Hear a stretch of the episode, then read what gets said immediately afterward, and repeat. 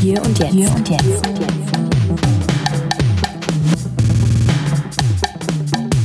So, hier und jetzt äh, mit Philipp. Hallo Philipp. Hallo. Du warst ähm, erst bei Dumont Ventures, dann Seedcamp, dann AngelList. Hast da, finde ich, super faszinierend, so verschiedene Sachen, also verschiedene Etappen gesehen, ähm, was, was so Risikokapital, also Ausprägung, was Risikokapital angeht. Ähm, und wir wollen heute über AngelList ähm, sprechen, was ich super faszinierend, super spannend finde, weil das so, so was Einzigartiges ist im Risikokapitalbereich. Ähm, aber bevor wir da einsteigen, ich, gut, ich habe jetzt schon ein paar Sachen gesagt, vielleicht kannst du noch kurz was zu dir als Person sagen, vielleicht was du da, was du da gemacht hast bei den verschiedenen. Ja. Sehr gerne. Ähm, ja, also ich bin durch großen Zufall ähm, zum Venture Capital beziehungsweise der ganzen Startup-Branche gekommen ähm, und mit viel Glück jetzt in einer Position gelandet, in der mich, ich mich sehr wohlfühle. Ich habe ähm, meine Masterarbeit damals über Venture Capital geschrieben und ähm, beim Hightech Gründerfonds dafür ähm, einige Zeit verbracht. Das waren sieben Monate ähm, und das kam zustande, weil ich gefragt hatte, ob ich denn vielleicht auf das Datenset Zugriff kommen mhm. könnte. Und ähm, die Antwort war dann, ja, wenn Sie schon unsere Daten benutzen, dann müssen Sie auch für uns arbeiten. und so bin ich dann relativ ungeplant ähm, äh, zu diesem zu dieser ersten ähm, Tätigkeit dort gekommen, habe dann mit Jörg Binnenbrücker zusammengearbeitet, mit dem ich mich sehr gut verstanden habe und der auch das ganz ordentlich fand, was ich getan habe. Der hat mich dann ähm, zu Dumont Venture geholt, ganz am Anfang, ähm, 2007 war das. Und ähm, ja, da war ich, glaube, zweieinhalb Jahre, etwas mehr als zweieinhalb Jahre und das war super interessant eben zu sehen, wie aus der Medienseite das Ganze ähm, aufgebaut wurde, also be beziehungsweise wie nicht nur bei Dumont, sondern wir haben natürlich auch sehr eng verfolgt, wie andere Medienhäuser sich dort mhm. ähm, eben verhalten haben im Venture Capital Bereich. Und ähm, ja, da wir eben auch ein ziemlich grünes Feld vor uns hatten, intern konnten wir da auch ähm, ja, relativ schnell viele Investments machen. Ich habe da super Erfahrungen gesammelt.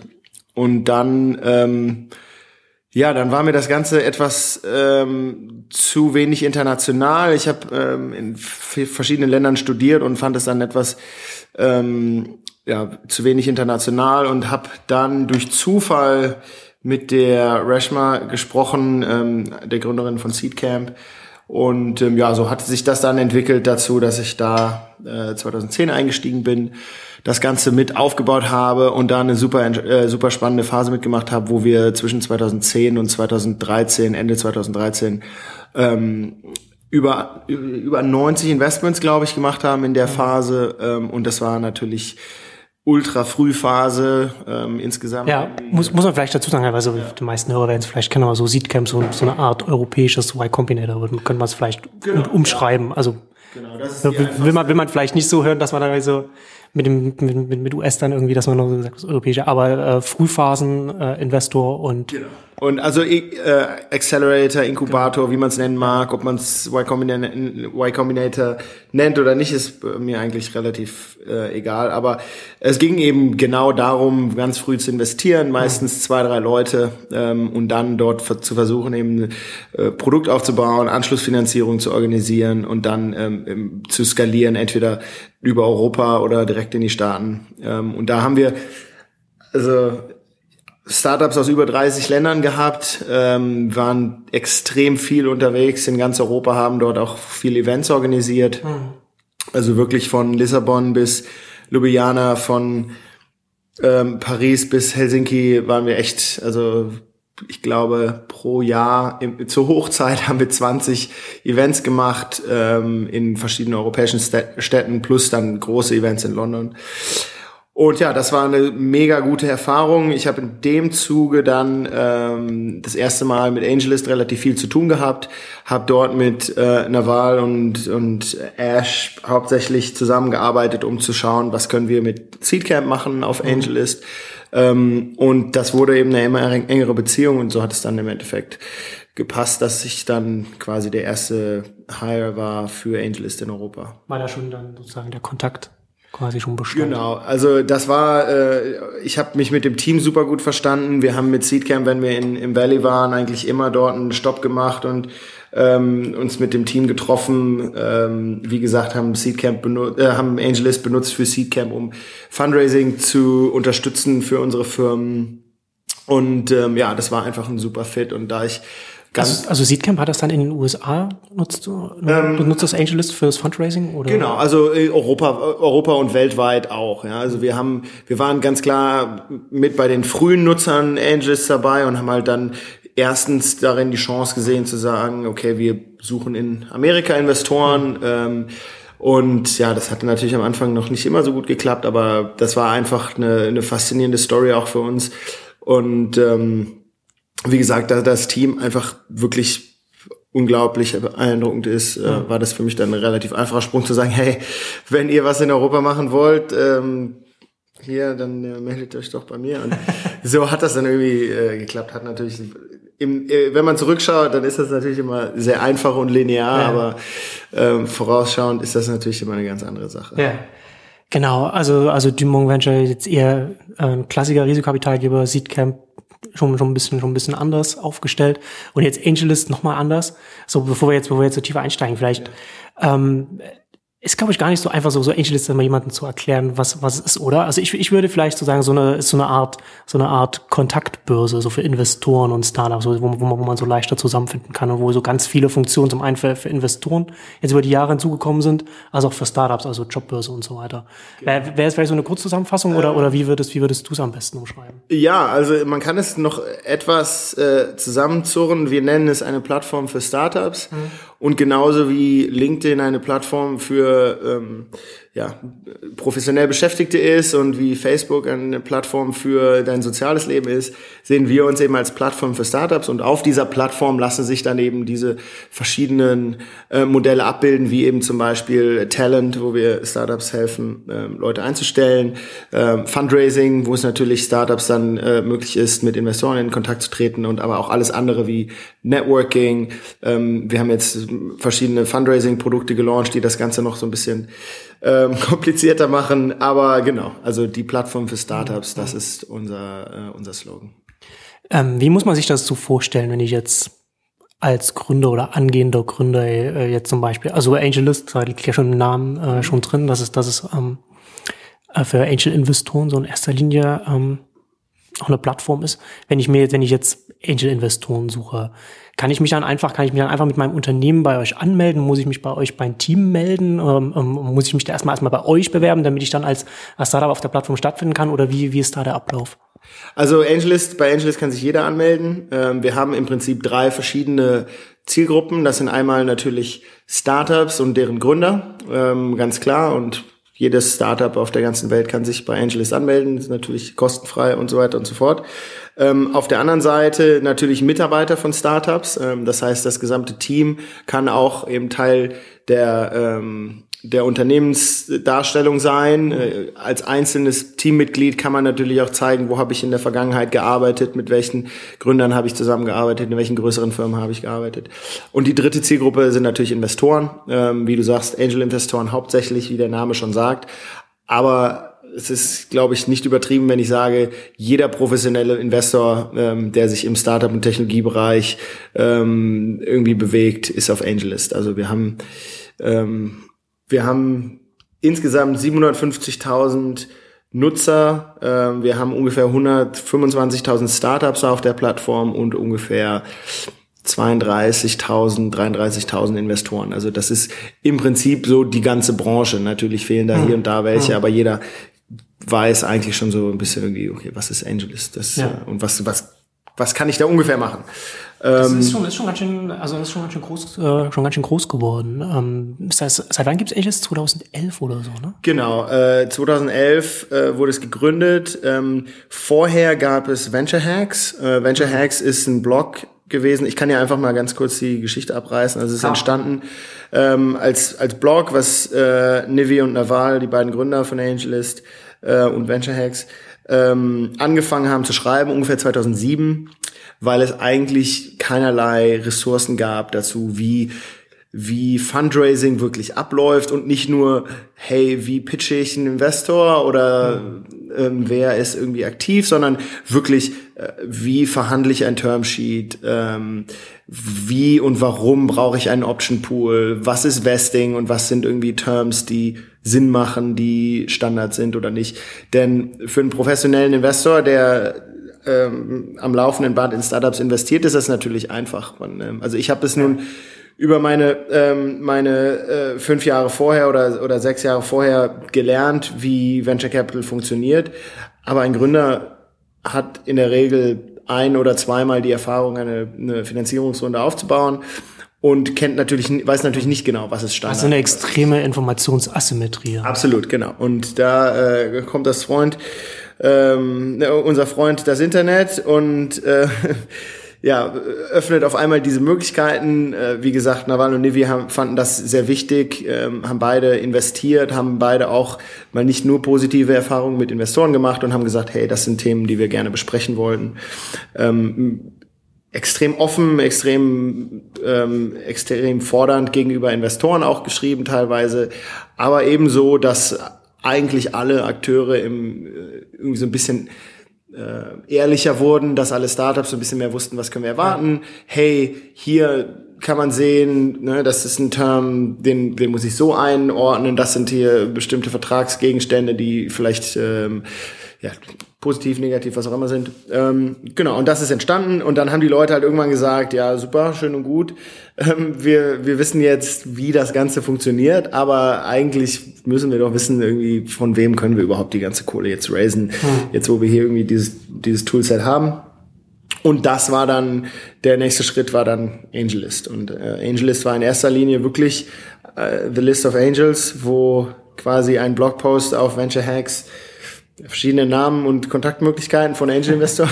Also ganz Low-Tech, der, der, der Start. natürlich super Low-Tech und ähm, also wirklich, das, das ist auch so eine Sache, wie wir intern halt sehr stark arbeiten. Einfach, okay, launch it and, and, and see. Ähm, ja, das kam dann natürlich erstmal nicht so gut an, vor allem bei den Investoren, die dann ihre Kontaktdaten irgendwo im Internet stehen hatten und auf einmal ähm, ja, ohne Ende Pitches zugeschickt bekommen mhm. haben. Und dann war aber relativ klar, hey, da ist mehr dahinter. Da, da, können wir was machen und daraus ist dann wirklich eben AngelList entstanden. Da wurden die ersten Ingenieure eingestellt und Entwickler ähm, und dann hat sich das ja, also ich würde sagen 2011, 2012 erstmal sehr stark wirklich auf, auf das Netzwerk konzentriert, also wirklich das Netzwerk aufzubauen und, und Naval und Nivis exzellentes Netzwerk im Valley ähm, wirklich dort online zu bringen. Und dann, ähm, ja, Ende 2012 und über 2013 hat sich dann wirklich mehr so eine ähm, ja, grundlegende Dynamik entwickelt, wo mehr und mehr Startups dort ihre Investoren gefunden haben und wirklich auch Deals gemacht wurden. Ja, und daraus sind dann eben Produkte entstanden wie, wie Talent, wie Syndicates, mhm. ähm, haben wir eine ordentliche Runde geraced und so weiter und so fort. Ja, äh, Syndicates finde ich auch super spannend, da reden wir auch gleich noch drüber. Aber vielleicht noch mal, vielleicht mal ganz grob so der Ablauf. Ich ich, ich melde mich jetzt bei, bei AngelList ja. an als, als Gründer mit meinem ja. Unternehmen. Wie finde ich dann, wie, wie komme ich dann mit meinen, mit meinen künftigen Angel-Investoren zusammen? Wie ist da, ja. wie ist, wie ist da so ganz grob der Ablauf? Ja, also ich meine, erstmal muss man natürlich sagen, das ist jetzt nicht ähm, irgendwie der äh, The Magic Wand, wo man dann einmal winkt ja. und die Kohle ist auf dem Konto, sondern es ist ganz klar, dass der Fundraising-Prozess und das Produkt und ähm, ja, die, das Team und so weiter und so fort natürlich extrem wichtig ist und genauso wichtig ist wie im Offline-Fundraising. Und genauso wie andere ähm, Online-Produkte das machen, bringen wir halt einen Prozess ähm, online, der ja, effizienter lösbar ist als, als bisher durchgeführt. Und genau so sollte man das Ganze auch angehen. Also, ähm, also Punkt für Punkt, man meldet sich an, ähm, man baut sein Startup-Profil auf, äh, man baut ein Profil auf, das hoffentlich sehr komplett ist, wo man das, also das heißt, man zeigt Screenshots, man, man äh, fügt seine Teammitglieder hinzu, vielleicht bestehende Investoren. Äh, man sorgt dafür, dass das Produkt gut erklärt ist, dass man vielleicht zeigt, was für ähm, Metrics man schon hat. Das heißt, gibt es irgendwie schon Nutzer, gibt es Umsätze und so weiter und so fort. Ähm, und dann, äh, dann kann man erstens mal selbst auf Investoren zugehen und genauso wie das im echten Leben passiert, kann man nicht einfach jeden anschreiben und, und anschreien, sondern es ist so, dass man äh, bei AngelList über eine über eine Introduction, über mhm. einen bestehenden Kontakt eben zu den Invest auf die Investoren zugehen kann. Also so wie es quasi offline ist, äh, genau. online abdecken. Richtig, genau. Und ähm, denn ja, so, so gerne wir auch da äh, die Türen öffnen würden und jedem den Zugang äh, äh, gerne geben würden, das ist natürlich nicht das, was die Investoren wollen, äh, denn ähm, ja, diese, ja. diese Intros sind meistens auch ein Anzeichen von Qualität. Ähm, und ja, also insgesamt einfach ein Thema, das, das offline so sehr gut funktioniert. Ähm, Investoren äh, sind aber selbst auch sehr aktiv in der Suche. Das heißt, es gibt ähm, die Möglichkeit für Investoren, sich so Filter anzulegen, dass man zum Beispiel einmal in der Woche alle neuen Startups in Berlin äh, im Mobile-Bereich zum Beispiel per E-Mail zugeschickt bekommt. Mhm. Mhm. Oder es, also es gibt halt sehr ausführliche Suchfunktionen, wo man als Investor, wenn ich sage jetzt zum Beispiel, ich verbringe die nächsten drei Tage in Helsinki und schau mal, wer, ähm, wer ist da gerade im Fundraising, wer hat da jetzt gerade vielleicht oder vor einiger Zeit ähm, eine Angel-Runde gemacht und möchte jetzt vielleicht äh, demnächst eine Series A machen. Ähm, und so kann ich dann mit denen in Kontakt treten. Und das passiert auch sehr viel. Ähm, Sozusagen so die Möglichkeit für Investoren aus dem eigenen Dunstkreis rauszukommen. Richtig, genau. Mhm. und es ist, also äh, im Prinzip ist es ganz klar, wie jedes andere soziale Netzwerk auch. Also wir versuchen natürlich ähm, äh, die Möglichkeiten, die wir dadurch dass wir online sind und dadurch, dass wir eben diesen ganzen Startup Graph im Prinzip haben, wie den Social Graph bei Facebook haben wir mhm. den Startup Graph bei AngelList, ähm, wo wir sagen können, hey, dein Kumpel Andy hat gerade hier ein neues Startup gegründet und ähm, Dave McClure hat in die Seed-Runde investiert und sowas möchte ich natürlich dann in meinem ja. Feed sehen, sowas möchte ich dann vielleicht ähm, per E-Mail einmal in der Woche zugeschickt bekommen und solche Sachen machen wir natürlich auch. Mhm. Ja, super spannend, dass dann so die, die klassische Informationsarchitektur dann auch auf diesen, auf dieses äh, Feld dann um, um abzudecken. Ähm, du, du hattest es schon angesprochen, äh, äh die äh, Syndicates. Ähm, Finde ich, finde ich auch extrem spannend. Die habt ihr, ich weiß gar nicht, wie lange gibt es das jetzt? Gibt es auch schon seit einem, über einem seit Jahr, ne? Jahr. Ungef ungefähr, ja, okay. Ja. Ähm, weil es ja, weil es ja schon äh, durchaus so ist, immer so, äh, wenn, wenn, wenn man, wenn man so von, von Angel-Investoren äh, bekommt man ja jetzt nicht so viel Geld, wie wenn man jetzt von einem, von einem, von einem institutionellen äh, Kapitalgeber, beziehungsweise man will dann viele dann ansammeln und beziehungsweise man möchte vielleicht auch als äh, Angel-Investor sich an, an größeren Runden beteiligen. Und da ist dann diese, diese Zusammenschlussart ähm, was, was ihr dann über die Plattform ermöglicht, super spannend. Vielleicht kannst du auch noch mal grob um, umschreiben oder umreisen, sowas, was, was die Syndicates bei euch sind. Klar. Ähm, also Syndicates haben wir im, im September äh, gelauncht, 2013, um genau zu sein. Ähm, und ganz grob gesagt sind Syndicates eben genau, wie du beschrieben hast, die Möglichkeit für einzelne Angel-Investoren, weitere Investoren ähm, zu sammeln und dann gemeinsam mit diesem, mit einer größeren Summe zu investieren, wobei der sogenannte Lead Investor dann ähm, ja, die, den Kontakt zum Startup pflegt, mit den Gründern arbeitet und ähm, die Mitinvestoren dann je nachdem, wie der Gründer und der Lead Investor ähm, und natürlich auch die Mitinvestoren das wünschen, äh, dann aktiv werden oder nicht. Mhm. Und ähm, das hört sich relativ simpel an, ist aber leider ähm, äh, ja doch ein ziemlich dickes Brett gewesen, äh, das zu bohren war. Und ähm, ich verfall immer so ein bisschen wieder in die Historie, aber es ist am besten zu verstehen, wenn man weiß, wo es herkommt. Ähm, wir haben eben über Angelis dann 2012, 13 ähm, sehr viele Gründer und Investoren miteinander verbunden. Und äh, was wir da durch diese ähm, Intros, die dann passiert sind und äh, eben dadurch, dass Investoren die Startups in der Suche gefunden haben oder im Feed gesehen haben oder oder oder, ähm, haben sie natürlich dann gesagt, hey, sieht interessant aus, ich würde gerne investieren. Der Investmentprozess ist aber immer offline stattgefunden. Also das heißt, da war dann ein Investor, der gesagt hat, ihr sucht gerade nach 400.000 Dollar. Ich würde, ich finde das interessant, das ist ein Thema, mit dem ich äh, mich auskenne. Ich sehe hier vier oder fünf von meinen Kumpels investieren auch. Äh, ich bin dabei für meinetwegen 20.000 oder vielleicht 25.000 mhm. Dollar. Und ähm, dann sind aber alle nach wie vor ähm, vielleicht zum Anwalt gegangen oder haben es äh, eben einfach per Post dann die Dokumente unterschrieben. Aber das war kein Online-Closing. Ähm, und das, das heißt, der wirkliche wertschaffende Prozess ist weiterhin ähm, äh, nicht im Internet stattgefunden, hat nicht im Internet stattgefunden, sondern offline. Und ähm, klar, wenn wir daran ähm, partizipieren wollen, dann müssen, das, müssen wir natürlich dafür sorgen, erstens, dass das bei uns auf der Plattform passiert, aber äh, viel simpler, äh, es war einfach nicht möglich, das Ganze abzubilden für kleinere Investmentsummen. Mhm. Ähm, und Syndicates ermöglicht es eben, ähm, also in erster Linie die Idee von Syndicates äh, war, dass wir einen Lead-Investor haben, der eine größere Summe investiert, der mehrere kleinere Investoren poolt, ähm, die vielleicht so wenig wie nur 1000 Dollar oder mhm. ähm, 2000 Dollar investieren möchten, mhm. ähm, weil sie dem Lead-Investor glauben, dass er einen guten Dealflow hat, dass er eben Zugang zu diesen, äh, zu diesen Investments bekommt und ähm, selber natürlich mit ein oder 2.000 Dollar niemals in solche Firmen investieren können. Ja. Ähm, und das wollten wir dann online abbilden, ähm, ist aber sehr viel schwerer als gedacht, denn erstens mal gibt's also jetzt das Ganze mit der amerikanischen Brille gesehen, gibt's sehr viel Regulierung darum, wer überhaupt wie äh, Fund, äh, Fundraising bewerben darf. Das heißt, wer darf überhaupt sagen, ich sammle gerade Geld ein von Investoren und wen darf man damit ansprechen. Ähm, dann gibt's die sogenannte Accredited Investor Rule. Ähm, das heißt, das sind in Amerika 200.000 Dollar Jahreseinkommen oder eine Million in, in, ähm, in Assets.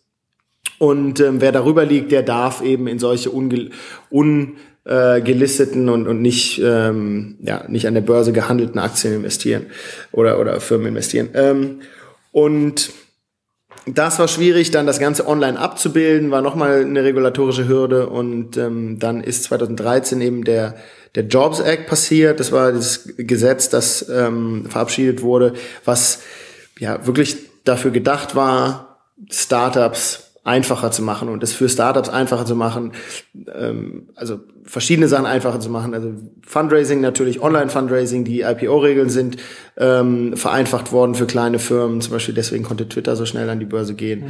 Ähm, es wurden äh, es wurden ja also in, auf State Level in verschiedenen Gegenden auch noch andere Themen angefasst.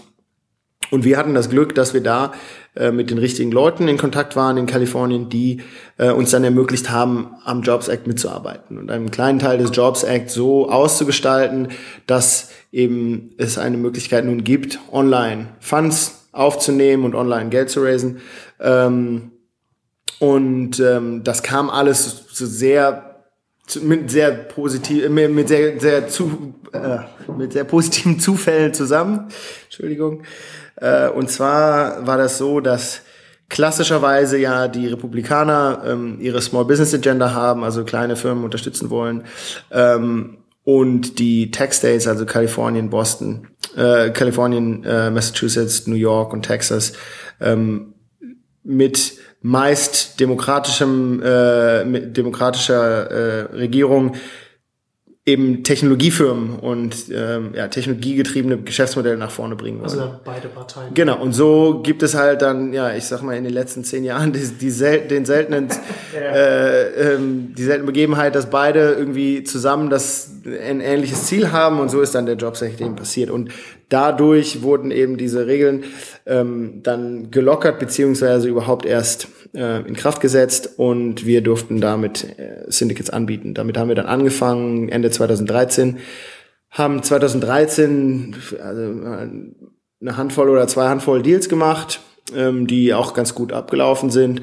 Und dann hat es Anfang 2014 halt richtig Gas gegeben. Und mittlerweile haben wir über 200 Deals mit Syndicates gemacht, haben mehr als 50 aktive ähm, Lead-Investoren mit Syndicates, haben einige, die schon ja, über 20 ähm, Investments mit ihrem Syndicate gemacht haben, ähm, haben natürlich einige, die im Mittelfeld liegen und einige, die halt erst relativ wenige ähm, Investments gemacht haben. Aber also es ist ein Prozess, der sich mittlerweile sehr etabliert hat, ist absolut, ähm, also ist fast so gut wie äh, komplett automatisch läuft über die Plattform und wir können uns eben darauf äh, fokussieren, dass wir sehen, okay, welche Firmen sind dabei, wen müssen wir hier zulassen, was sind die äh, die Leads und die Investoren, die wir gerne dabei haben äh, möchten und ja natürlich den Prozess für alle Beteiligten dann zu verbessern. Wie, wie läuft das, äh, wie läuft das dann da ab? Kann, wählt ihr dann Investoren aus, die dann äh, Syndicator dann sein, also den Syndicat selbst aufsetzen mhm. können oder oder wie also arbeitet ihr dann mit denen dann zusammen oder oder wie, wie muss man sich das vorstellen? Ja, also zuerst mal ist natürlich wichtig, dass Fundraising bis dahin meistens firmengetrieben war, also ja, ja. gründergetrieben. Ja. Und, und die Gründer haben gesagt, ich möchte hier gerne X äh, Dollar äh, aufnehmen und ähm, ich stelle mir diese Bewertung vor. Natürlich dann im, im Regelfall unterstützt von einem Investor, der gesagt hat, hier, ich investiere bereits, meinetwegen die Hälfte der Runde zu einer bestimmten Bewertung und der Rest kann dazukommen. Ähm, Syndicates ist sehr Investor getrieben. Das heißt, ein Investor sagt, ich möchte in diese Firma investieren zu diesen Terms und ich gebe euch oder ich habe mit dem Gründer vereinbart, dass ich so und so viel Platz habe, euch noch da, dazu zu nehmen. Ähm, und ähm, also es ist passiert so, dass wir sagen, hier ist vielleicht ein Investor, mit dem wir gerne zusammenarbeiten möchten. Dann sprechen wir den natürlich sehr aktiv an und erklären ihm, wie Syndicates funktioniert. Es gibt viele, also der Großteil der Leute hat es mitbekommen ähm, und gesagt, ich würde gerne mein eigenes ähm, Syndicate aufstellen mit meinen mit meinen Co-Investoren und Mitinvestoren ähm, und klar manchmal äh, sagt das Startup, hey, wir haben hier einen Angel, der schon investiert und würden gerne mehr Geld aufnehmen über AngelList, also überreden wir ihn dazu, dass er daraus mhm. äh, also das Ganze eben syndiziert und äh, und so auf die Plattform kommt. Also das ist so ein bisschen unterschiedlich. Aber wie gesagt, der ähm, es ist ein relativ kleines Ökosystem, es gibt nicht so viele Leute ähm, und da kriegt man schon relativ viel voneinander mit. Ja, aber ich, ich finde ich finde es extrem spannend, so, weil das ja weil das ja dieses das Ökosystem der Angel Investoren so massiv stärkt, wenn man wenn man so eine Plattform hat, über die man sowas organisieren kann. Mhm. Also beziehungsweise die Organisierung von von solchen Finanzierungsrunden so vereinfacht, weil es gab es ja vorher auch schon, dass Angel Investoren ja. so zusammen dann investiert haben. Aber wie nochmal konkret gefragt, so, so ich bin jetzt, ich bin jetzt mal, ich bin jetzt Investor, ich habe jetzt so mein eigenes Syndicate bei euch auf AngelList, kann ich dann einfach sagen, okay, ich habe jetzt, ich, ich, ich brauche, ich, ich hätte gerne noch mehr Investoren drin und sage und, und, und, und sage sozusagen, hier sind noch freie Stellen oder oder gehe ich oder wähle ich also wähle ich konkret aus, gehe zu Leuten hin oder kommen Leute dann zu mir und mhm. fragen beim und klopfen bei meinem Syndicate an? Ja. Oder wie, wie, wie läuft das da ab? Also wie man sich das vorstellt, wenn man äh, Lead Investor ist, eigentlich ist es nicht anders, als wenn du einen kleinen Seed-Fonds managen würdest. Mhm. Ja, das heißt, wo du deinen Dealflow herbekommst, ist uns relativ egal. Also wir haben natürlich weiterhin die Tools und Möglichkeiten auf der Plattform Startups zu finden äh, und das wird auch weiterhin natürlich der Hauptfokus sein. Ähm, aber wenn du deine deine Investments äh, ganz woanders findest, ist ja auch überhaupt gar kein Problem. Worum es dir als Lead-Investor geht, ist, ich kann auf einmal eine größere Summe investieren, beziehungsweise ich kann für eine, eine größere Summe sprechen. Dadurch bekomme ich bessere ähm, Modalitäten in, in Beteiligungsverträgen. Dazu, da, dadurch kann ich auf einmal mit Startups sprechen, die vorher niemals was von mir hören wollten, weil ja. 20.000 oder 50.000 war denen zu wenig. Aber jetzt habe ich eben die Möglichkeit, hier 200.000, 400.000, 500.000 zu mhm. investieren. Mhm. Ähm, und dadurch ändert sich die Dynamik für, für den Lead Investor. Wenn du also darüber, wenn, wenn du also dir vorstellst, du würdest einen Seedfonds managen ähm, und du, du, hast eine Firma, die du gerne mit deinem Syndicate ähm, auf die Plattform bringen möchtest, ähm, sehr einfach, ein ganz schneller Prozess, wo du das, die Firma vorstellst aus deiner eigenen Sicht und sagst, hier, diese Firma, da möchte ich gerne investieren, weil X. Ähm, hier sind die Investment Terms, ja, das sind ist die Bewertungen, das, ist, das sind die groben ähm, Dokumente ähm, und hier sind vielleicht nochmal Disclaimer oder irgendwelche, ähm, irgendwelche ähm, Interessenkonflikte, die ich offenlegen möchte oder muss, ähm, mhm. aus unserer Sicht natürlich. Und ähm, ja, dann wird das Ganze vorgestellt an die Mitinvestoren, die sowieso schon vorher gesagt haben, dass sie mit dir in deinem äh, Syndikat investieren möchten. Und das im, im Schritt davor funktioniert ganz einfach. Du sagst, okay, ich investiere im Jahr in vielleicht ähm, fünf Firmen. Ähm, ich investiere üblicherweise einen Betrag von 50.000 Dollar und ähm, ich möchte dafür sorgen, dass ich dann üblicherweise in einer Runde 200.000 Dollar zusätzlich offen habe für, ähm, für meine Mitinvestoren. Und das unterscheidet sich natürlich alles von Investment zu Investment. Also es ist meistens nicht, äh, nicht so stark zu kontrollieren. Aber dann hinterher sagen die einzelnen Investoren eben, das gefällt mir, das gefällt mir nicht. Ähm, und, ähm, und, und können eben auf äh, individueller Basis sagen, äh, dass sie bei einem Investment dabei sind oder nicht. Und die, die komplette Abwicklung wird online gemacht. Also das heißt, sie unterschreiben die Verträge online, äh, überweisen das Geld online und ähm, wir kümmern uns dann um die rechtliche Abwicklung. Das heißt, wir gründen eine Delaware LLC, wo diese Mitinvestoren dann ähm, Anteilseigner sind und diese, diese LLC investiert parallel zum Lead-Investor in der Startup. Das heißt, ähm, du hast eben den, den, wie beschrieben, den Lead-Investor als Hauptverantwortlichen für dieses Investment und, ähm, und die, äh, die Mitinvestoren bilden im Prinzip genau die gleichen Entscheidungen ab wie der, äh, wie der Hauptinvestor. Hm.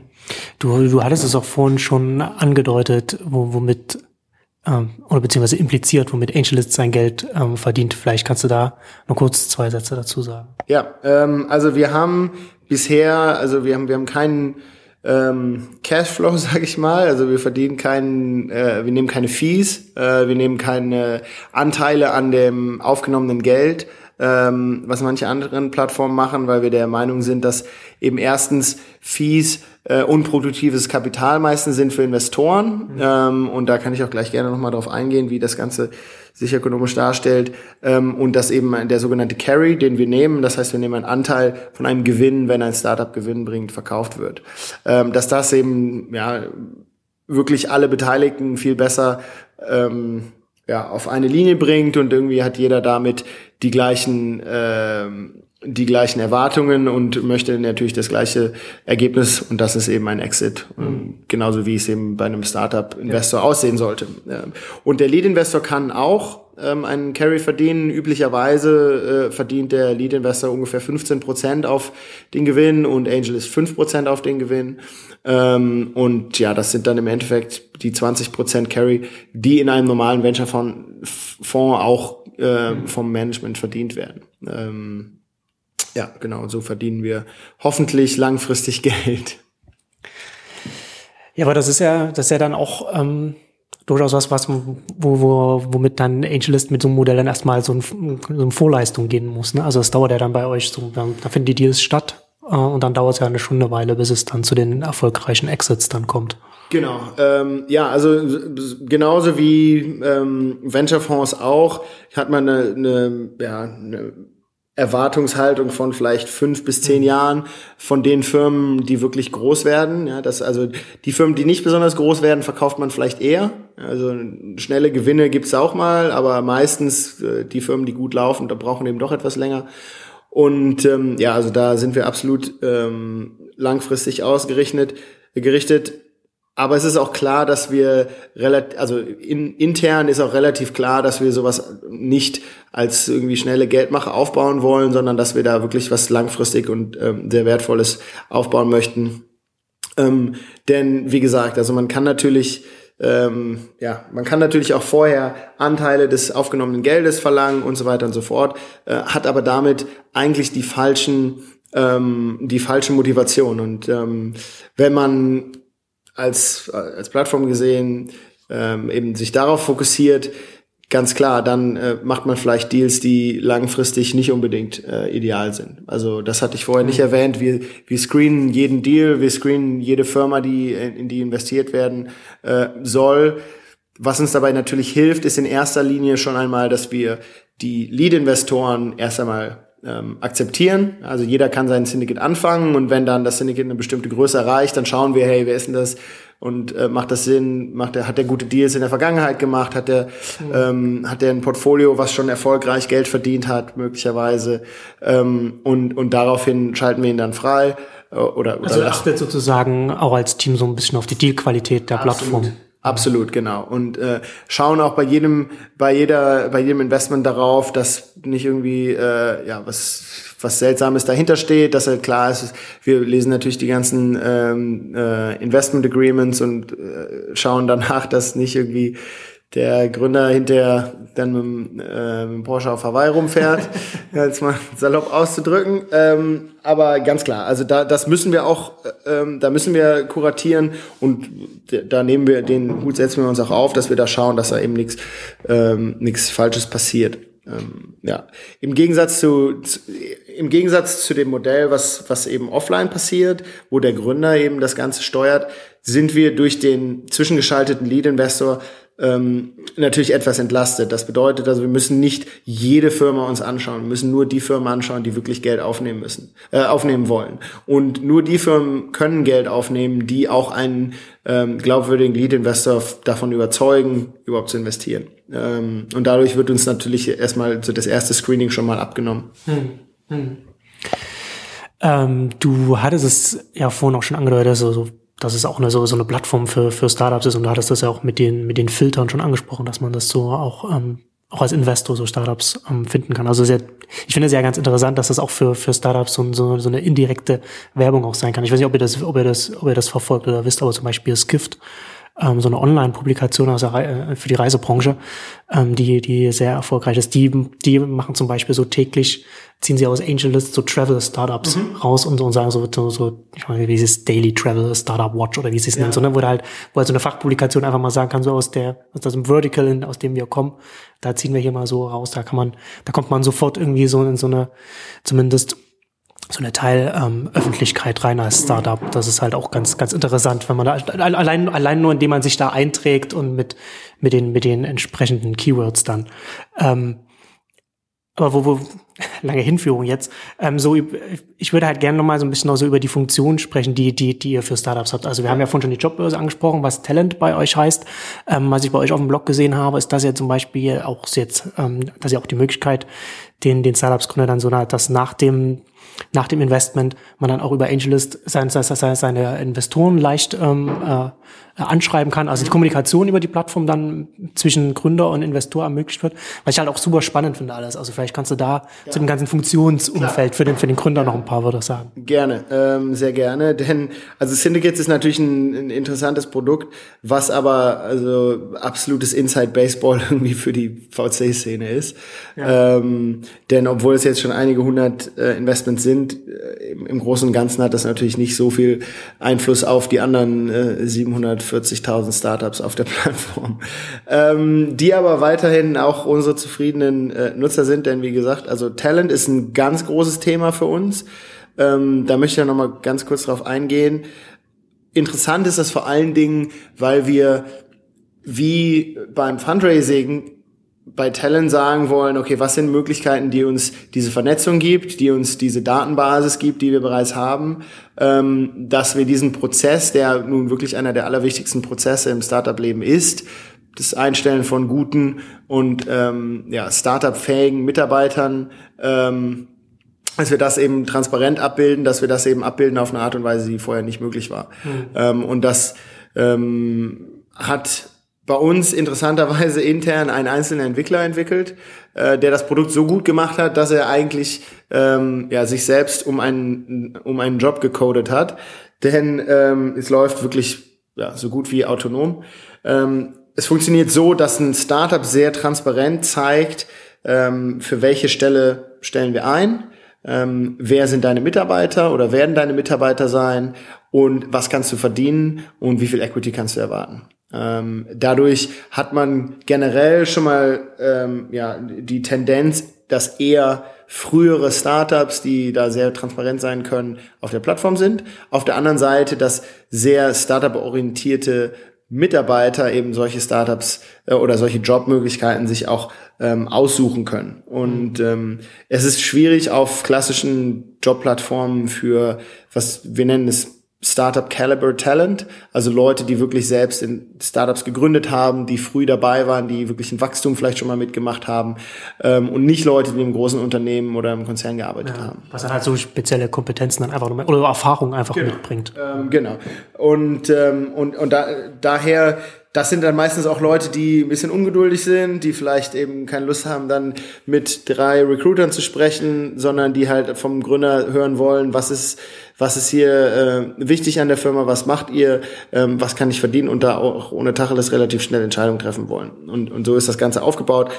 Es wird manchmal beschrieben so als Tinder für Jobs, weil man halt äh, äh, das ist vielleicht nicht die beste Analogie, aber es funktioniert halt so, du ähm, sagst als Startup, ich bin an diesem Entwickler interessiert und ein Entwickler sagt, hey, ich bin an diesen Startups interessiert. Mhm. Und wenn es eben ein Match gibt, dann wird eine, mhm. äh, werden die beiden aneinander vorgestellt.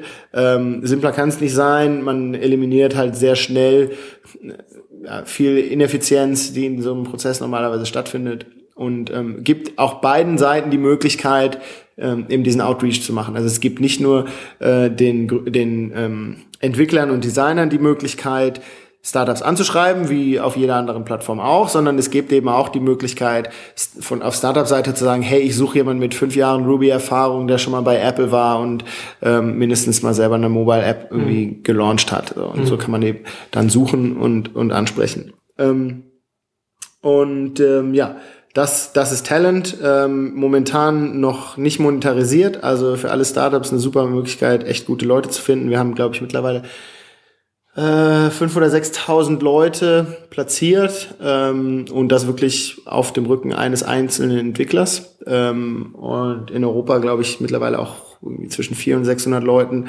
Also das kommt hier auch immer stärker. Ähm, dann ja alles, was Investor ähm, fokussiert ist auf Startup-Seite natürlich Research zu Investoren. Also genauso wie es eine Startup-Suche gibt, gibt es auch eine Investorensuche, mhm. ähm, wo ich schauen kann, wer ist eben jemand, der meinetwegen im Travel-Bereich investiert, ähm, der sich interessiert an Startups, die in München und Freiburg und Amsterdam sitzen. Äh, ja extrem wichtig, wenn du wenn du halt schon als Startup in, in, in eine Branche reingehst, dann hat auch ein Investor mit mit Branchenerfahrung zu haben, der dann auch Verbindungen dann und Beziehungen dann hat, genau. die, die einem helfen können. Ja. Ähm, und das ist halt, ähm, das war eine Frage, jetzt letzte oder vorletzte Woche war ich in Wien, da war ich auf einem Panel und da fragte einer aus dem Publikum, ja, warum, also er, er wollte ja gar nicht jetzt Mark Andreessen oder Dave McClure ansprechen, sondern er würde ja gerne den Investor finden, der in seiner Stadt, in seinem Bereich unterwegs ist. Und das ist eben genau ja. quasi so die, die, ein Anteil von Angel ist, den wir im, ja, vielleicht nicht stark genug nach vorne stellen, aber eben diese Suchmöglichkeiten und diese Transparenz auf der Plattform ist schon uns da sehr wichtig. Auch wenn man vielleicht nicht immer äh, natürlich mit dem dann in Kontakt treten kann. Mhm ähm, und vielleicht andere Möglichkeiten finden muss, den Rest finden so als Research-Plattform schon mal sehr, sehr, sehr ähm, äh, praktisch für viele Gründer. Ähm, und ja, wie du sagst, dann den, das Investor Hub, das sogenannte, wo äh, Investoren vom Startup abgedatet werden können und wo Gründer sich eben in einem, äh, so eine Art Forum ganz einfach mit ihren Investoren ähm, vernetzen können. Und das ist natürlich als klassisches Startup mit einer klassischen Finanzierungsrunde von zwei, drei Investoren ähm, möglich über E-Mail und was auch immer für eine Plattform. Ähm, sobald man eben sowas wie ein Syndicate hat, dann wird das natürlich ein bisschen größer ja. ähm, von der Skalierung und da braucht man eben andere Möglichkeiten, das zu machen. Und äh, da sehen wir relativ unerwartet, ehrlich gesagt, ähm, wahnsinnige Aktivität, wo Leute ähm, ja, also wirklich starke Unterstützung beim Business Development finden, äh, starke Unterstützung, wenn es um, wenn es darum geht, Leute einzustellen ähm, und dann, also, was meinst, was meinst du da? Also dass dann, dass dann auf eurer Plattform dann die Investoren, die dann schon in das Unternehmen investiert haben, dann in diesem Investor Hub dann mit den Gründern, also genau. dass, dass, dass dann also, kommuniziert wird, also wie so ein wie so ein internes Forum dann quasi. Richtig, oder? genau. Also was sonst normalerweise äh, mal eine, natürlich eine E-Mail-Liste ist, ja, da ist halt dann ähm, sind die drei Gründer, ja genau, noch mehr E-Mails. ähm, die drei Gründer, ähm, ähm, der, der, der Angel und der VC und der Associate vom VC auf der E-Mail-Liste. Ne? Und da kann man relativ schnell natürlich miteinander kommunizieren. Aber wenn man dann äh, mit, mit einem Syndicate Geld aufgenommen hat und da sind auf einmal 80 oder äh, 60 oder wie viele auch immer ähm, Investoren dabei, die alle auch investiert haben, dann wird das Ganze natürlich etwas schwierig. Und wenn jeder einem immer andauernd E-Mails schreiben würde, dann wäre das doch etwas kompliziert. Ähm, und so haben wir das aufgebaut ähm, und stellen jetzt eben fest, dass eine Firma, die eine Runde gemacht hat mit einem Syndicate, sagt, hey, ich brauche ähm, jetzt haben wir einfach ein Beispiel aus der Luft gegriffen. Ich brauche jemanden bei Disney, äh, weil ich gerne Content lizenzieren möchte. Und dann gibt's von den 60 Leuten vielleicht mal jemand, der sagt, hey, meine Schwester arbeitet da oder was auch immer. Ähm, und solche Sachen passieren halt täglich. Ja. Und äh, wenn man sich da so den Firehose anguckt an, an Nachfragen und Antworten, ja. das ist schon echt interessant. Das ist ja, das ist ja faszinierend, weil das, das bedeutet ja letzten Endes auch, dass man, wenn man, wenn man so eine, so eine Finanzierungsrunde über so ein Syndicate macht, dass man dann, da hat man dann vielleicht viele, wie du schon vorhin schon sagst, mit, mit, mit wenigen tausend, äh, die, die dann investieren, aber es führt dann letztendlich zusätzlich noch dazu, dass man halt sofort auch so ein, ein sehr, sehr großes Netzwerk dann auf einmal, auf einmal hat von Leuten, die halt auch daran interessiert sind, dass das genau. Unternehmen natürlich erfolgreich ist und dann, ja, ist, ist faszinierend. Dann gerade wenn man dann halt auch so dieses Informations, diesen Informationskanal, also diesen, diesen Kommunikationskanal hat, da, äh, das, ja. das kann, das kann ja, das kann ja sehr, sehr, sehr, ähm, sehr wertvoll sein, also wertvoller als eigentlich, was man, was man dann äh, an Geld eingenommen ja. hat. Also klar, teilweise wertvoller kann natürlich auch manchmal irgendwie ein bisschen nervig werden, aber das ist, äh, ist, ist auch, das liegt, ist auch Arbeit für den Gründer dann. Genau. Ne? Also es liegt natürlich auch, es liegt natürlich vollkommen beim Gründer, wie er das Ganze spielen möchte. Ja. Ähm, und das ist das Interessante daran. Das sind eben so Themen, wo ähm, also die Leute, die sich im Fundraising und im, im, im, im ähm, ja, die Leute, die sich auskennen mit Startup-Investments und so weiter und so fort, das sind halt eine sehr kleine Gruppe von Leuten, die auch alle sehr starke, ähm, ja, ja, also Dogmen, das zu nennen, ist vielleicht ein bisschen zu negativ, aber die alle sehr stark eben ihre eigene Erfahrung gesammelt haben ähm, und die ja bestimmte Möglichkeiten eher in Frage stellen. Das heißt, es ja natürlich dann hast du ein Syndicate, dann hast du auf einmal 80 Investoren, die dich ja jedes Mal nerven, wenn es irgendwie schlechte Nachrichten gibt. Ja, also ist natürlich ein Verständnis, äh, verständlich, äh, verständliches äh, Problem, was man vielleicht nicht unbedingt haben möchte. Ähm, aber wie gesagt, also wir sind stark davon überrascht, wie positiv diese Interaktionen mhm. halt ähm, bisher sind ähm, und, und was sich da an, an neuen Dynamiken entwickelt, was einfach auch ganz simpel gesagt vorher überhaupt nicht so möglich war.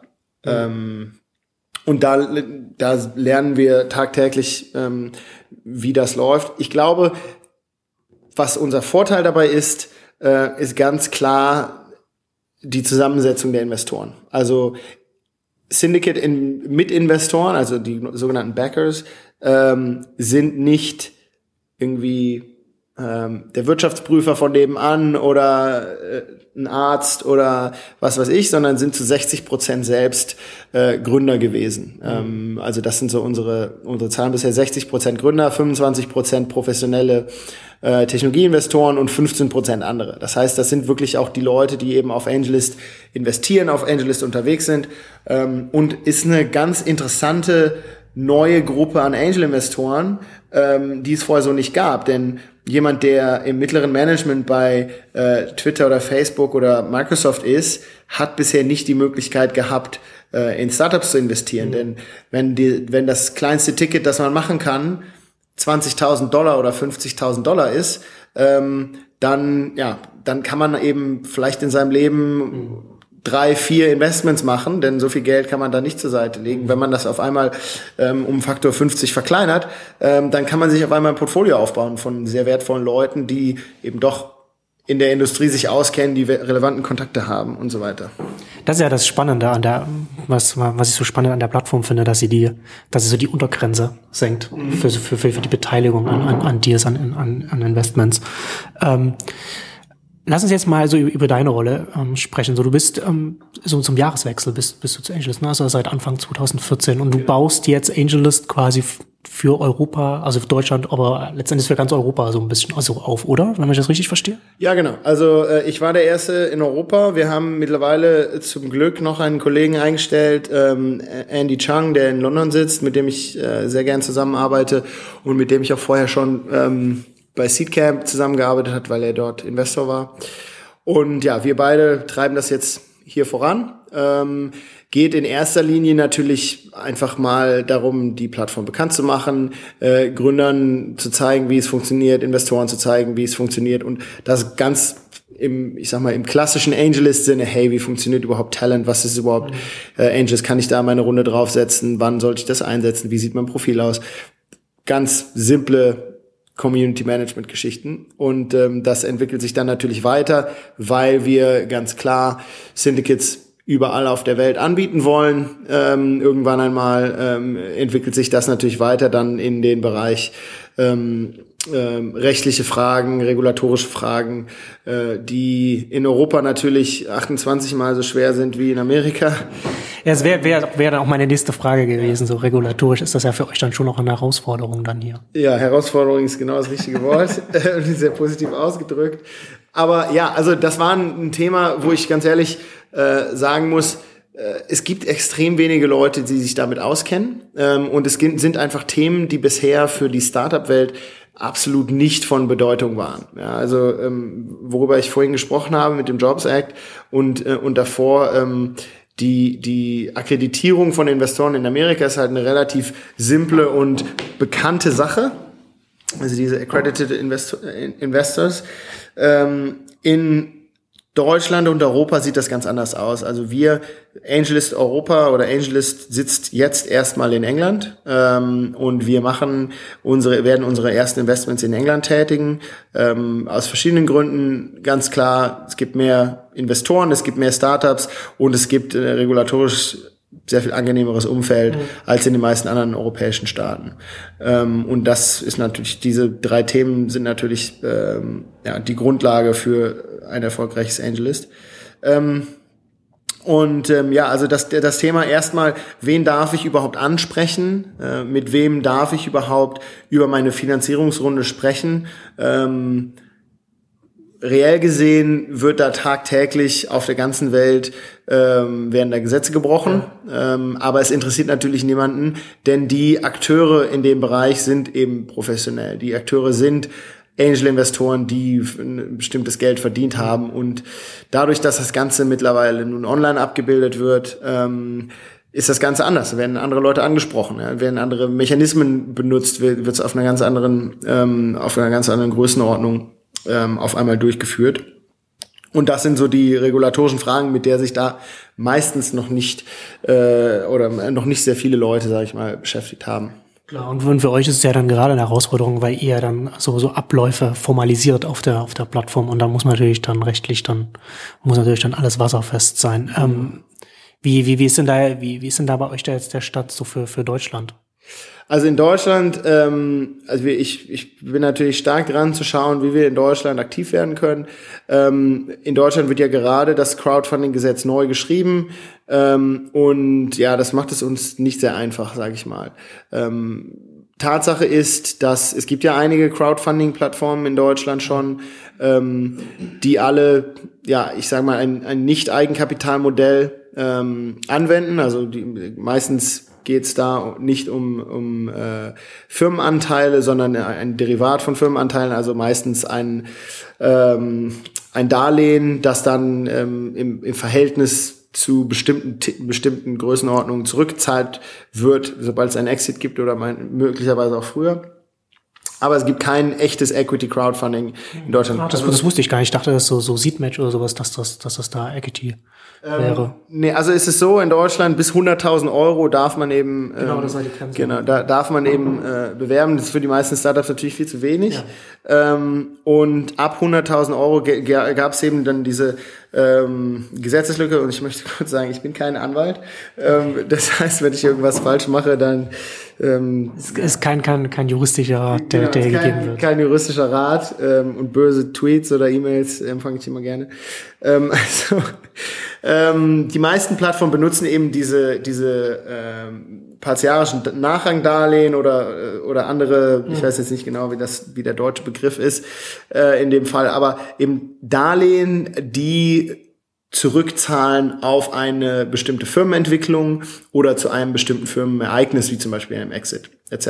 Ähm, und das ist so eine, eine Grauzone, die nicht reguliert ist oder nicht sehr stark reguliert ist, weil ähm, das, die eigentliche Hürde für eine Firma oder irgendeine eine Institution ähm, der, ein Investment zu bewerben, ist ein der sogenannte Prospekt. Und ein Prospekt zu erstellen, ähm, kostet sehr viel Geld. Also mhm. das kann zwischen 10 und 30.000 Euro liegen. Und so viel Geld kann natürlich ein Startup nicht aufwenden, bevor es überhaupt in einen Fundraising-Prozess geht. Und dafür gibt es eben diese, diese, ähm, diese Grauzone, die dann ähm, verschiedene Plattformen ausnutzen momentan. Und ähm, das neue Crowdfunding-Gesetz wird aber diese Grauzone wirklich auch regulieren, relativ strikt regulieren. Ähm, zum Glück auch klar regulieren. Also das ist, das ist, möchte ich ganz klar sagen, dass die Regulierung da nicht schlecht ist, sondern eher gewünscht von unserer, aus unserer Sicht, denn äh, man tut glaube ich, der Branche insgesamt keinen Gefallen, äh, dadurch, dass man sie so in einem, in einem, ja, in einem, Grau, äh, in einem grauen Bereich stehen lässt. Nun gut, aber äh, das ist in Deutschland bisher der Fall. Es gibt auch, ähm, es gibt die, äh, die eine Plattform, ähm, jetzt fällt mir der Name natürlich nicht ein, ähm, die das Ganze auf AG-Basis, also Aktiengesellschaftsbasis macht. Und ähm, da äh, Bergfürst ist das, genau, ähm, die ähm, wirklich diese ganze, diesen ganzen Prozess so abgehen, wie die BaFin und verschiedene ähm, Behörden in Deutschland sich das vorstellen würden für eine Firma, ähm, was aber eigentlich nur für Startups oder für Firmen eine Möglichkeit ist, die schon eine bestimmte Entwicklung hinter sich haben, ja. die bestimmte Umsätze haben, möglicherweise schon profitabel sind äh, und auf jeden Fall eine bestimmte Größe erreicht haben, damit sich eben dieser Aufwand auch wirklich lohnt. Das heißt, das macht das in Deutschland nicht so ganz einfach. Ähm, in den meisten anderen europäischen Ländern ist es genauso oder anders kompliziert. Ähm, England hat ein Crowdfunding-Gesetz letztes Jahr verabschiedet, was sich hauptsächlich mit der Bewerbung und eben der äh, Regulierung dieser Prospektpflicht oder eben Nicht-Prospektpflicht auseinandergesetzt hat. Ähm, Italien hat ein sehr freigebiges Crowdfunding-Gesetz verabschiedet. Frankreich hat jetzt oder ist jetzt gerade dabei, ein Gesetz zu verabschieden, was auch ähm, zumindest relativ klare Grenzen zieht. Ähm, ja, und deswegen äh, ist das Ganze nicht so einfach in Europa flächendeckend anzubieten. Das heißt, das heißt sozusagen, dass ihr jetzt hier in, in, in Europa dann jetzt erstmal in Großbritannien ähm, startet äh, und dann jetzt hier und, und, und in Frankreich und Deutschland dann sowieso erstmal abwarten müssen, bis, bis die Gesetze dann rausgekommen sind und, und, und dann vielleicht und dann ähm, wenn, wenn, wenn du es jetzt schon so sagst, dann wahrscheinlich das, das nächste Land dann Italien oder also gibt es ja. irgendwie eine Roadmap bei euch oder, oder wie, ja, wie, also wie sieht das aus? Ja, es gibt natürlich eine Roadmap, die möchte ich jetzt ungern, ähm, ungern okay. verraten. Aber ähm, ja, es gibt natürlich verschiedene Wege, wie man bestimmte Themen abdecken kann oder auch nicht. Also das war jetzt erstmal wirklich nur so der, der Laienansatz, äh, um zu erklären, warum das Ganze jetzt irgendwie schrecklich kompliziert ist. Hm. Ähm, Im Endeffekt, wie gesagt, wir wollen da ankommen, dass es in ganz Europa möglich ist. Äh, die Europäische Kommission tut da auch ihr allerbestes, um äh, eine Gesetzeslage zu schaffen, die äh, europaweit gilt. Es gibt auch verschiedene Regelungen, die es uns ermöglichen, eben bestimmte Themen vorher schon abzudecken, bevor wir in einem einzelnen Land ähm, reguliert sind. Und da kommt es dann natürlich auch immer darauf an, ähm, wer, woher ist das Startup an sich, woher sind die Investoren, wo ähm, ja. findet möglicherweise eine Strukturierung statt. Und das sind Themen, ähm, die, Das kommt dann bei so einer Plattform für euch aber noch dazu und macht die Situation auch wieder nicht einfacher. Ja, genau. Also da, ich, was ich gerade sagen wollte, das sind Themen, die kann man also jetzt so off the cuff relativ ja. schwierig darstellen. Ähm, was ich sagen möchte, es ist relativ kompliziert und es gibt Gegenden, wo es etwas einfacher ist. Ähm, wenn Investoren dort jetzt sich vorstellen, ein Syndicate zu machen, dann sollen sie sich gerne mit mir unterhalten dazu. Bei den meisten Startups ist eben relativ klar, äh, was die lokalen Regelungen im eigenen Land sind. Das sind dann auch meist die Regelungen, äh, mit denen wir spielen müssen. Hm. Ähm, so zum Abschluss würde ich mit dir gerne noch, noch mal so, so aus der Makrosicht ähm, über, über Deutschland und, und Europa grundsätzlich sprechen, wie, wie die Risikokapitalsituation hier aussieht, weil, sehr, weil wie gesagt, ich finde das, ich finde das ja super spannend, weil du da schon relativ lang unterwegs bist und in verschiedenen, verschiedenen Ebenen dann drin warst und, und da ähm, einen sehr guten Blick darauf hast, glaube ich. Ähm, es ist ja schon immer noch so, dass man, dass man gerade auch, also zumindest habe ich den Eindruck, dass man auch als, als deutsches Startup es nicht so einfach hat, ähm, Geld, Geld zu finden. Also vielleicht, vielleicht noch eine Anschubfinanzierung, aber meistens so, wenn es dann irgendwie wie A oder B oder so wird es dann meistens dann so ähm, schwierig. Siehst du da, wie, wie, wie schätzt du zum einen grundsätzlich die Situation gerade ein, so also zum einen vielleicht in Deutschland oder, oder europäisch grundsätzlich und ähm, siehst du irgendwelche Entwicklungen, Trends, wie, wie sich das, wie sich das entwickelt? Ja, also ich glaube, wir sind äh, wir sind in Deutschland eigentlich schon relativ weit vorne. Äh, insgesamt, was ich also im europäischen Vergleich, im europäischen Vergleich, also auch im internationalen ja. Vergleich, ja. Also ganz, man kann eine relativ klare Achse ziehen. Ähm, in Europa, je weiter man im Osten ist, ähm, desto schwieriger ist es, ganz klar. Ja, da ist weniger Geld und das ist schon mal die Grundvoraussetzung. Da sind auch meist weniger erfolgreiche ähm, äh, Internet- oder, oder Technologiefirmen gegründet worden bisher nach diesem klassischen Venture Capital Modell zumindest. Ja, also das mhm. heißt, ähm, also es gibt natürlich extrem erfolgreiche Technologiefirmen in Russland, äh, in Polen, in, in, in, in also wirklich überall in Europa, aber ähm, wie es heute als, ähm, ja, ich mal, sag mal, auf gröber, größerer Ebene aussieht. Die, die Gründer in Russland sagen, ja, also es gibt hier keine aktiven Investoren. Jeder Investor hat Angst vor Risiko. Hm. Die Gründer in Polen sagen, ja, es gibt hier keine aktiven Investoren, jeder hat Angst vor Risiko. Die Gründer in Deutschland sagen das Gleiche, die Gründer in Frankreich sagen das Gleiche, die Gründer in England sagen das Gleiche, die Gründer in New York und Boston sagen das Gleiche und selbst in Silicon Valley sagen alle genau das Gleiche. Das heißt, das Lied ist immer irgendwie, ja, keiner glaubt an meine Idee und, und ähm, irgendwie die Investoren haben alle ähm, Angst.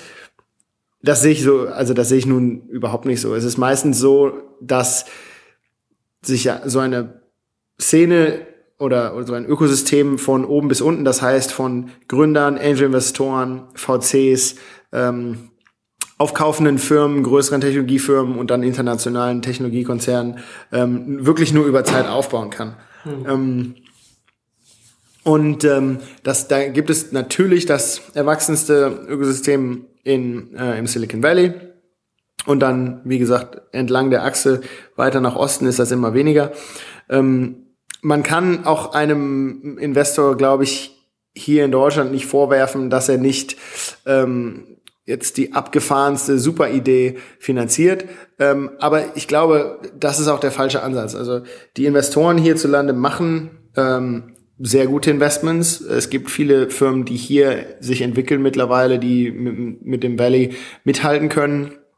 Ähm, und ja, es gibt immer die sogenannten Funding Gaps, aber die guten Firmen kriegen ja Kapital. Die guten Firmen kriegen gutes Kapital und die guten Firmen äh, bauen auch wirklich Weltherrschaft auf. Man hat nur hier gesehen, ähm, Atomico hat die letzte Woche so eine ganz interessante Karte veröffentlicht, wo die letzten 40 Billion Dollar Companies herkamen. Und ähm, ich glaube, da lag Berlin gleich auf mit London, wenn ich mich nicht irre.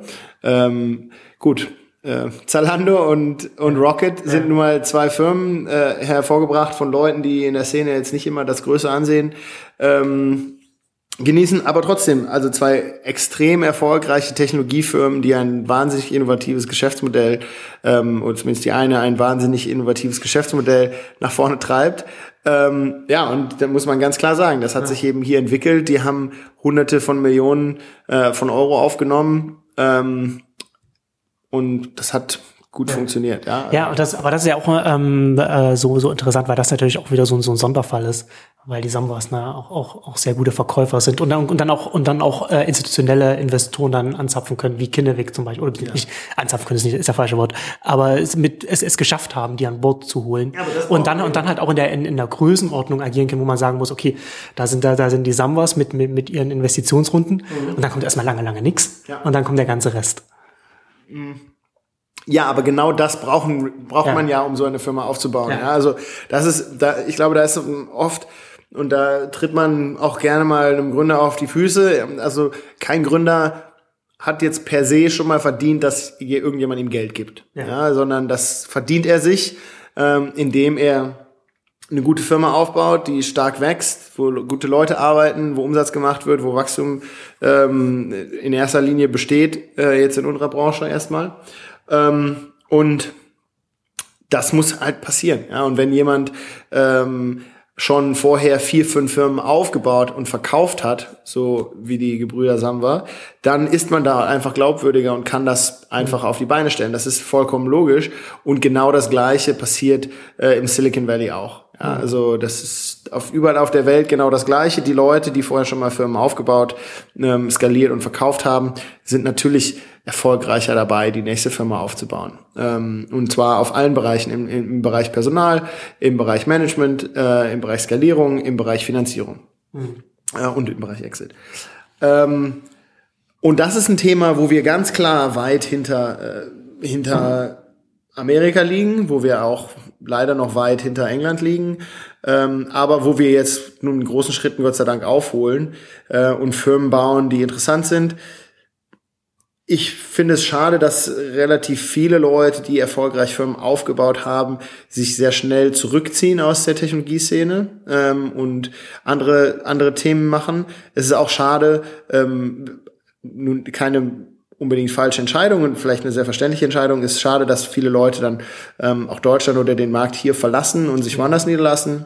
Das ist schade für das Ökosystem. Das, genau, es ist schade für das Ökosystem. Also das ist, soll keinerlei Kritik an den einzelnen äh, Personen sein, denn hey, wahrscheinlich würde ich genau das Gleiche machen, ähm, wenn ich sehe, wie, wie Soundcloud oder Sechs Wunderkinder oder Wuga hier in Berlin äh, Schwierigkeiten haben, Leute einzustellen, die schon mal auf einer Skala von 500 Leuten oder meinetwegen auch 50 oder 100 Leuten ein, ähm, ein Entwicklerteam zu leiten und aufzubauen. Ähm, wenn man in San Francisco sitzt, dann geht man die Straße runter und rechts und links sitzen ja. vier oder fünf Firmen, die genau das schon mal mitgemacht haben. Und das bedeutet, da sitzen eben 50 bis 100 Leute äh, im Radius von 500 Metern oder meinetwegen einem Kilometer, äh, die eben so eine ähm, so eine Veränderung und so eine so ein Wachstum in der Firma schon mal mitgemacht haben. Und das ist einfach was, was wir hier äh, leider bisher noch vermissen. Aber mhm genau diese Firmen, die ich jetzt gerade genannt habe und viele andere auch, äh, bringen eben genauso diese Leute hervor. Ich glaube, da werden wir mittelfristig aus Rocket extrem viele Leute sehen, die genau das aufgebaut haben und sagen, hey, ich mache jetzt mein eigenes Ding oder ich wechsle eben zu einer anderen Firma. Ähm, ja. Und ähm, deswegen sollten wir da, glaube ich, schon sehr, sehr, sehr dankbar sein. So wie Wuga von Ex-Jamba-Leuten kommt. Ähm, eine Zeit lang war, zeitlang sah es ja, sah es so aus, äh, vielleicht habe ich nicht den, nicht, nicht den gleichen Überblick wie du, also vielleicht kannst du da sagen, dass man, dass mein Eindruck da falsch liegt. Aber eine Zeit lang, ähm, so vor, ich weiß nicht, jetzt haben wir 2014, vor zwei Jahren vielleicht, so elf, zwölf, sind relativ viel, habe hab ich den Eindruck gehabt, haben äh, internationale Investoren, also gerade Investoren aus den USA, sind sie angefangen hier, äh, na, so so mal, mal, mal die Zehenspitzen mal in das Wasser zu halten, ja, nach, so nach Berlin zu kommen und zu gucken. Ähm, da habe ich den Eindruck, dass das wieder, dass das wieder ein bisschen zurückgegangen ist, beziehungsweise dass das nicht so zu zu Investitionsrunden geführt hat, wie man, wie man sich das vielleicht gedacht hätte. Oder, oder äh, irre ich mich da oder, oder wie? Also finde ich nicht. Ähm, also man hat natürlich dann immer so Leuchtturmgeschichten wie Sequoia in, in ähm, Wunderkinder oder, ja, oder, oder, oder Union Square Ventures und Soundcloud. Und genau, so. und ähm, IVP hat jetzt gerade wieder eine dicke Runde mit, mit Soundcloud gemacht. Ich glaube, ich weiß es nicht genau, aber ich glaube, das war das erste IVP-Investment in Deutschland. Ähm, Institutional Venture Partners, also wirklich ein sehr großer äh, Spätphasenfonds. Ähm, es ist, also dadurch, dass ich vier Jahre lang in London gelebt habe und da eben sehr viel mit der äh, mit der äh, Investoren-Szene zu tun hatte, ich sehe jede Woche jemanden aus London hier, mit dem ich mich zum zum Kaffee oder ähm, einfach so auf ein Gespräch treffe. Ich bekomme andauernd E-Mails von Leuten, ähm, die die sagen, hey, ich komme nach Berlin, wer sind die drei Startups, mit denen ich mich zusammensetzen sollte? Ähm, und also das ist mittlerweile absolut Standard für, zumindest für die ähm, englischen Investoren und die Londoner Investoren hier sehr, sehr regelmäßig aufzuschlagen. Ähm, für die Amerikaner ist es halt einfach schwierig. Also man muss nur wirklich sagen, und das erlebe ich jeden Tag, es ist schwierig, ein Team, ähm, ein internationales Team über verschiedene Zeitzonen zu managen. Und das mag relativ einfach sein, wenn man ähm, auf Produktebene oder bestimmten Entscheidungsebenen ähm, den Leuten vor Ort ja, äh, die Freiheit geben kann. Das wird sehr viel schwieriger, wenn Entscheidungen im, im, in Gruppe oder im Team getroffen werden, wie es eben in einem Venture Partner, in einem äh, Venture Partnership meistens der Fall ist oder meiner Meinung nach der Fall sein sollte. Das heißt, getrennte Büros hier aufzubauen ist schwierig. Ja. Ähm, jemandem aus San Francisco zu vermitteln, warum er denn alle drei Monate in Berlin sein sollte, ist schwierig, denn er hat nun mal vor der Haustür sehr viele Firmen, in die er investieren kann. Ähm, selbst wenn die Firmen hier meinetwegen günstiger sind, besseres Engineering haben, ähm, gewinnt da doch oft einfach auch ähm, so die, die Bequemlichkeit. Also ich glaube, ich glaube nicht, dass sich das jetzt stark zurückentwickelt hat. Ich glaube eher, dass da langfristig ja, die, die, ähm, die Awareness stattfindet. Aber das ist auch nichts, wo wir uns hier äh, erwarten können, dass das von heute auf morgen den Markt verändert. Ja, klar. Ähm, denn diese, diese Sachen dauern nun leider mehrere Jahre. Das ist so ein bisschen die, die, die paradoxe Situation. Ähm, so schnell wie Startups arbeiten und so schnell sich dieser ganze Markt ändert, so lange dauern dann doch ja äh, irgendwie diese Zyklen, wenn sich eine Firma von Start bis Erfolg entwickelt. Also das, äh, ja. das ist doch sehr viel länger, als man meistens äh, wirklich merkt. Ja. Gut, dann kommen wir zum Ende. Ähm, danke dir für das spannende Gespräch, Philipp. Ja, sehr gerne. Spaß gemacht. Danke fürs Zuhören. Ciao.